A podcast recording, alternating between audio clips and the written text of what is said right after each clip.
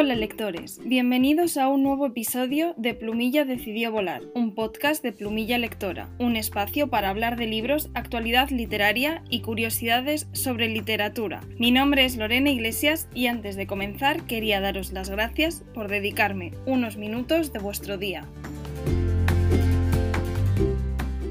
En el repaso de las noticias de esta quincena comenzamos con una noticia que ha alterado el mundo editorial de este mes y es que Eduardo Mendoza ha publicado nuevo libro. Trasbordo a Moscú cierra la trilogía protagonizada por Rufo Batalla en la que el autor revisa los grandes acontecimientos de final del siglo XX. En esta novela Mendoza nos narra desde la perspectiva del espía Batalla la caída del muro de Berlín, el desmoronamiento de la y la España que quedó tras la Expo del 92 y los Juegos Olímpicos. Rufo Batalla, que parecía que iba a tener una vida más tranquila tras su boda, se enfrenta a situaciones insólitas, obligado a desempeñar papeles que nunca habría elegido en ciudades como Londres, Nueva York, Viena o Moscú, y pronto se dará cuenta que la vida familiar y la de agente secreto no son nada fáciles de compaginar una nueva oportunidad para disfrutar de la brillante pluma del escritor y para dejarnos llevar por el mundo de la intriga de espías y de uno de los libros más esperados de este año pasamos al nuevo libro de la escritora Espido Freire, que no es exactamente nuevo porque se publicó en febrero, pero yo me acabo de enterar que existe y me ha parecido una auténtica fantasía. En esta ocasión la escritora nos hace partícipes de un viaje literario a través de la obra de la escritora inglesa Jane Austen. Tras los pasos de Jane Austen es un ensayo poco convencional que nos anima a hacer una lectura alternativa de las novelas de esta autora tan amada por muchos como denostada por otros. Todavía recuerdo cuando, en la carrera de periodismo, mi profesora de literatura universal dijo que Jane Austen era una escritora menor que no podía ser comparada con otras autoras de la época que escribían mucho mejor de temas mucho más trascendentales. No me levanté y me fui de esa clase por puro milagro. Pero anécdotas aparte, la figura de Jane Austen ha experimentado un auténtico resurgir gracias a las nuevas generaciones y cada vez se aprecia mucho más su obra porque como dice Spido Freire, sus novelas son de sentimientos y de superación y libertad instintos absolutamente básicos del ser humano y que siempre nos animan a leer un poquito más. Si hace unas semanas os hablaba de mi experiencia releyendo a tres metros sobre el cielo, hoy vuelvo a Federico Mocha porque se ha pasado a la literatura infantil. El escritor italiano deja aparcada por un tiempo la literatura romántica adolescente para presentar una historia infantil con protagonista femenina. Beniamina Gut, una niña curiosa, divertida, patosa e inteligente con la que según el autor es fácil identificarse porque no teme tener miedo dudar o equivocarse y le da igual no ser perfecta. Beniamina será por tanto la protagonista de una colección de la que la editorial Destino ya ha publicado los dos primeros títulos, El universo del diamante huesoso y un concurso muy confuso. Asumimos que algo de romance habrá porque Federico tiene esa seña de identidad y que además incluirá referentes del entorno diario de los niños actuales como puede ser el entorno digital o las redes sociales, porque si algo hace muy, pero que muy bien Federico Mocha es captar la atmósfera de la edad de sus personajes. ¿Os animáis con sus libros infantiles? Otra autora que parece que vuelve a la literatura infantil de lleno es J.K. Rowling, la creadora del universo Harry Potter, que ha anunciado que este otoño publicará El cerdito de Navidad. Esta historia, que tiene cierto tinte de Toy Story, nos llevará a una aventura en la que Jack pierde a Adito, su juguete favorito, el día de Nochebuena. Pero en una noche tan mágica como esa, los juguetes pueden cobrar vida y en esta ocasión uno de los juguetes que recibe de regalo esa noche, el cerdito de Navidad, urde un plan muy arriesgado para encontrar a Adito. Este libro saldrá a la venta en España el 13 de octubre y se publicará simultáneamente en 20 idiomas. La autora que confesó tras la saga Harry Potter que no volvería a hacer literatura infantil, vuelve a este género tras un pequeño cuento sobre hadas que publicó estas navidades y como todo lo que toca lo convierte en oro, veremos qué pasa con esta nueva aventura de la literatura infantil firmada por J.K. Rowling. Y dejamos las noticias relacionadas con autores a un lado porque de vez en cuando aparecen noticias ciertamente curiosas en las noticias que tienen que ver con libros y esta semana me encontré que la Biblioteca Nacional de España va a recuperar más de 400 títulos que fueron entregados en 1961 a la Abadía del Valle de los Caídos y que 50 años más tarde volverán a esta institución. El Departamento de Manuscritos Incunables y Raros de la Biblioteca Nacional comprobó que había un acta en la que se aseguraba que se cedían a la abad del Valle de los Caídos un lote de 494 títulos de los siglos XVI al XIX, es decir, auténticas reliquias a día de hoy. Algunos de estos títulos podrían constar de varios volúmenes, por lo que podríamos estar hablando de más de 900 ejemplares de los que se harán inventario en las próximas semanas para saber el estado de conservación de los mismos y si están todos. ¿Qué más reliquias se esconderán tras sus muros? Y pasamos ya al apartado de noticias audiovisuales de esta quincena y comenzamos con la adaptación de la novela de Agatha Christie, La trayectoria del boomerang, que se adaptará de la mano de Hugh Laurie, más conocido por su mítico papel del Doctor House. El actor que se ha declarado fan de la escritora debutará como creador de series de ficción, escribiendo, produciendo y dirigiendo esta adaptación para la plataforma BritBox. Tendremos que esperar para conocer qué plataforma la emitirá en España y más detalles sobre el elenco, fechas de producción y muchos más detalles que irán llegando en los próximos meses. Por otro lado, si la semana pasada os di una pequeñísima mala noticia de la saga de moda, los Bridgerton, en esta ocasión os vengo a dar una muy muy buena noticia y es que Netflix ya ha anunciado que renueva la serie por dos temporadas más, por lo que tendremos de momento un total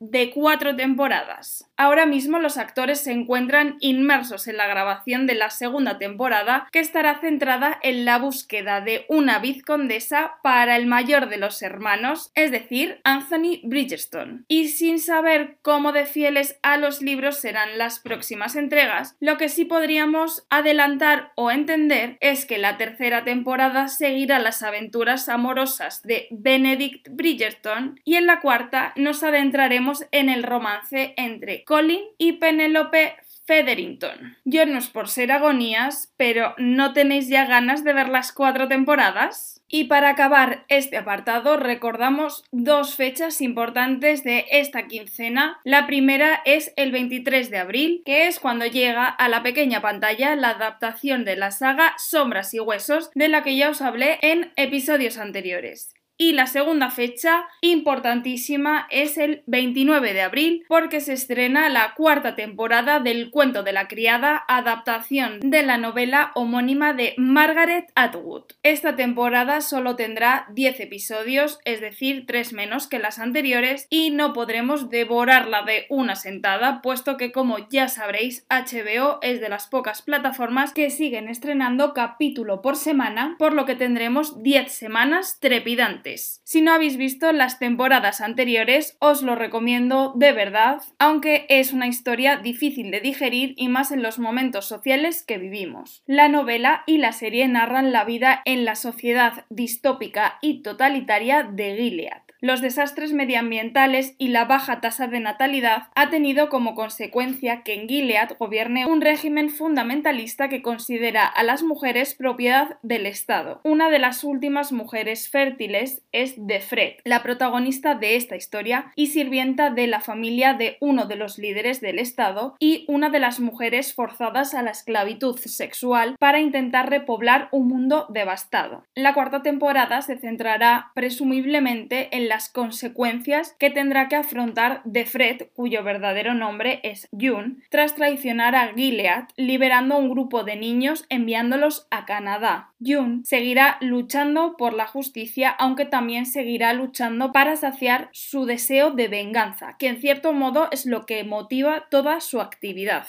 HBO ya confirmó una quinta temporada, así que todavía tendremos un poquito más de June y Gilead tras la temporada que se estrena este 29 de abril.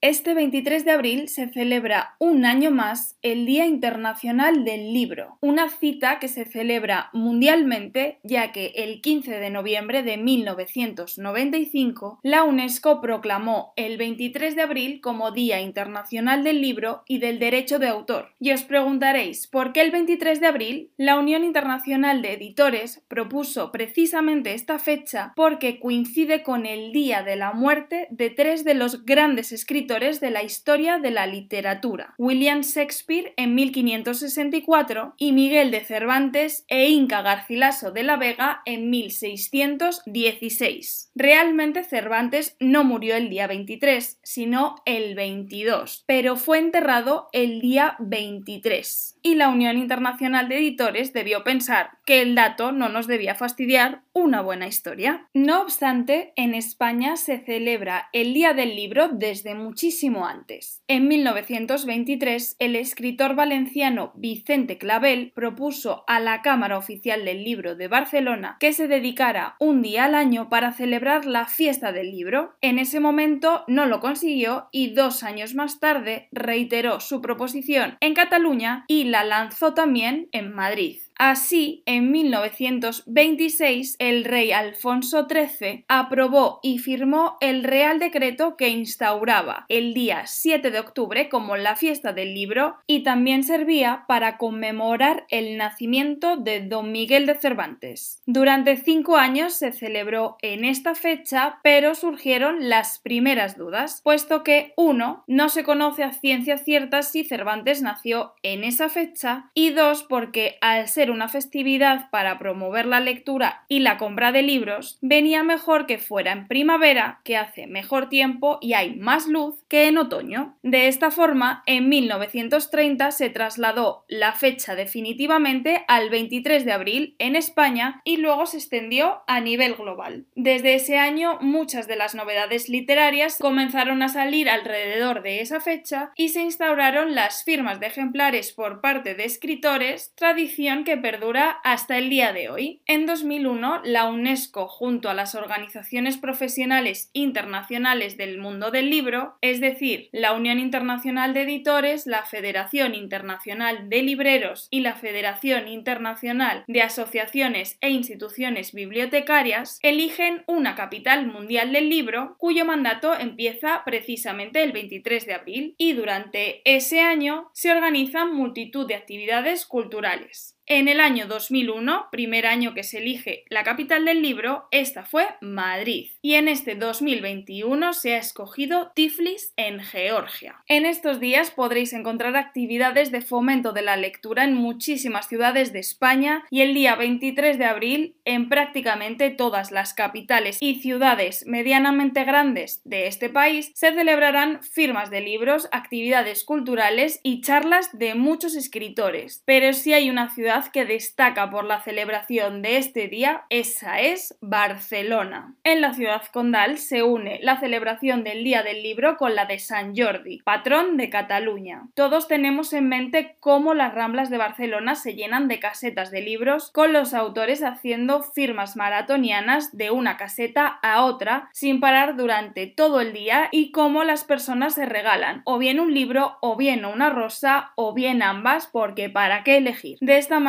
Barcelona se convierte por un día en una librería y floristería gigante. Si el día del libro es una cita ineludible para los lectores, para los libreros es un día fundamental. Y por ello hoy quería dar comienzo a una pequeña sección que iré incluyendo en el podcast ocasionalmente y que es la recomendación de los libreros. En el episodio de hoy contamos con la recomendación de Laura, la librera de una de mis librerías favoritas. La tienda se encuentra en Pontevedra y aunque yo no soy de allí, visito la ciudad de manera habitual y raro es el viaje en el que no peque en esta librería que tiene títulos siempre fuera de lo convencional. Y como librería alternativa, la recomendación de Laura no podía ser más original. Os dejo con ella y con su recomendación que creo que os va a encantar. Hola Lorena, soy Laura de Librería Cao. Antes de nada, nos gustaría felicitarte por tu podcast y por tu maravillosa labor de difusión. Este año, para celebrar el Día del Libro, la Librería Cao recomienda los fantásticos libros voladores del señor Morris Lesmore. Inspirado en el entrañable cortometraje ganador de un premio Oscar, este emocionante y bellamente ilustrado libro narra la vida del señor Morris Lesmore y de cómo un huracán lo transporta a un mundo en el que los libros vuelan y tú vuelas con ellos. Durante su camino de vuelta a casa, un libro volador le guía a una preciosa mansión en la que viven cientos de libros voladores y durante su estancia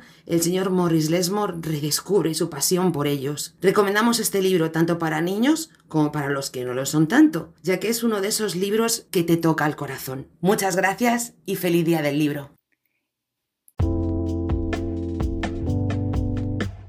Y llegamos al libro de la quincena que en esta ocasión es El odio que das de Angie Thomas, que desgraciadamente no podía ser más recomendable para los tiempos que corren. El odio que das se publicó en 2018 y entró directamente en la lista de los libros más vendidos del New York Times de la sección de jóvenes adultos. El libro es un reflejo absoluto de la brutalidad policial de Estados Unidos y el movimiento Black Lives Matter y de cómo el racismo institucional y la violencia ejercida por la policía contra los negros en Estados Unidos afecta a todas las esferas de su vida. Star es una niña de 16 años que vive entre el gueto donde nació y su instituto situado en un elegante barrio residencial blanco. Ella reconoce al inicio de la novela que existe la Star del barrio y la Star del instituto, pero este equilibrio se hace añicos cuando la policía para el coche en el que está con su amigo Khalil y uno de los policías mata a su amigo a tiros delante de ella. A partir de ese momento, todo lo que Star diga acerca de esa noche que cambia su vida para siempre es usado de excusa para unos y como arma para otros. Y lo peor de todo es que ambos lados ponen a esta niña de 16 años en el punto de mira y amenazan con poner fin a su vida. Esta novela para mí es reveladora en muchos sentidos, puesto que desde mi posición como persona blanca hay muchísimas cosas que a mí se me escapan y que gracias a este tipo de literatura consigo medianamente comprender. Uno de los episodios que más me marcaron de esta novela y que he visto repetida en diversas series y películas actuales protagonizadas por actores negros y dirigidas y escritas por directores y guionistas también negros es como los padres de estos niños les enseñan desde muy temprana edad que cuando la policía te para por la calle y sobre todo te para en el coche, debes poner siempre las manos muy visibles y no hacer ni siquiera el más mínimo movimiento y sobre todo no mover las manos y seguir todas las indicaciones que te dé el policía, especialmente si es blanco, porque si haces un movimiento inesperado, la policía te puede matar. Algo que no sé vosotras y vosotros, pero yo nunca me había ni siquiera planteado y para ellos es algo habitual. Es más, Star cuenta cómo su padre le dio esta charla cuando apenas tenía 7-8 años. Como os he comentado al principio, este libro está absolutamente influenciado por el movimiento de Black Lives Matter, puesto que la autora ha participado en muchísimas manifestaciones de este movimiento cuando estaba en la universidad y, por supuesto, actualmente. Pero esta novela va más allá de este movimiento, puesto que también habla de muchísimos referentes para esta comunidad, como pueden ser Malcolm X o el rapero Tupac Shakur, del que sale incluso la frase que da título a esta novela, que por sus siglas en inglés sería algo así como el odio que das a los niños nos jode a todos. Es decir, no solo va hacia la violencia policial y hacia la violencia directa hacia los niños, sino también contextualiza esta violencia institucional a través de la criminalización generalizada a las personas que viven en barrios denominados guetos en los que hay una violencia mayor por temas también de pobreza y de drogas, pero que son el resultado de la sociedad en la que viven. Es decir, esos barrios son el resultado de las pocas políticas sociales y de las pocas posibilidades que se le dan a algunas personas, en concreto por su raza o por su origen en algunos países con la historia resumida y más o menos contextualizada, creo que es un libro que puede gustar tanto a jóvenes como a adultos porque trata temas absolutamente de actualidad y sobre los que todos deberíamos reflexionar, así como intentar entender lo que otras comunidades sufren a causa de la estrechez de miras de la gran mayoría blanca, no solo de Estados Unidos, que es el caso de este libro, sino de la comunidad blanca internacional. La historia es una historia que se le